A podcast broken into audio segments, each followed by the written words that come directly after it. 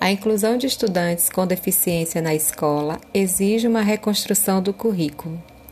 Muitas escolas ainda possuem e defendem um currículo hegemônico, como se todas as pessoas fossem iguais e aprendessem da mesma maneira.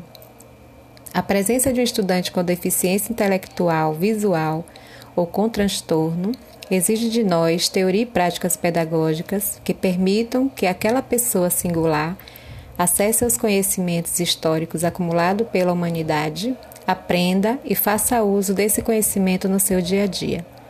A emancipação deve ser para todas e todos.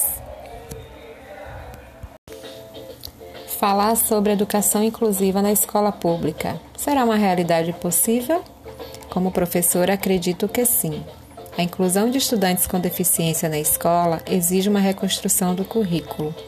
Muitas escolas ainda possuem e defendem o currículo hegemônico, como se todas as pessoas aprendessem da mesma maneira e de forma igual. A presença de um estudante com deficiência intelectual, auditiva, visual, com transtornos, exige de nós teoria e prática pedagógicas que permitam que aquela pessoa singular acesse os conhecimentos historicamente acumulados pela humanidade e conviva com seus pares. E podem ainda, além de aprender, eles vão fazer uso desse conhecimento no dia a dia. A emancipação, afinal, deve ser para todos e todas.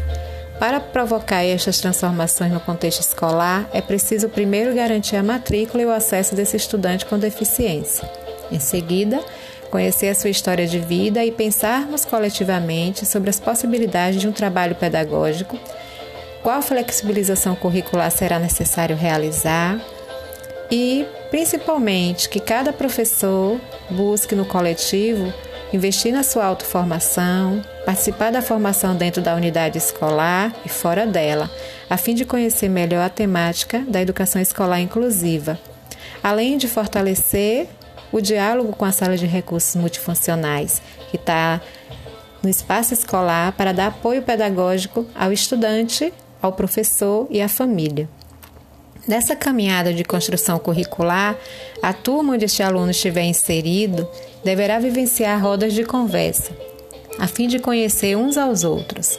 O trabalho colaborativo é assim que todos os estudantes possam aprender colaborando uns com os outros através de uma atividade em dupla, em trio, permitir que os estudantes se movimentem pela classe a fim de dar o suporte que o outro precisa.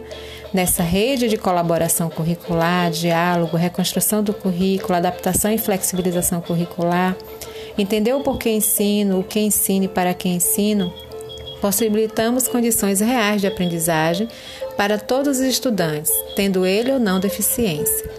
Quando faço ressalva das histórias de vida, chamo atenção para a importância de se escutar o estudante, conhecer seus interesses, anseios e projetos de vida, considerar seus saberes e dificuldades, para a partir daí eleger os conteúdos conceituais, atitudinais e procedimentais.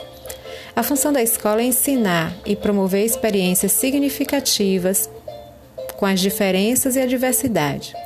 A escola não deve ser vista como a salvadora da pátria, mas deve ser reconhecida como importante instrumento emancipatório para a classe trabalhadora.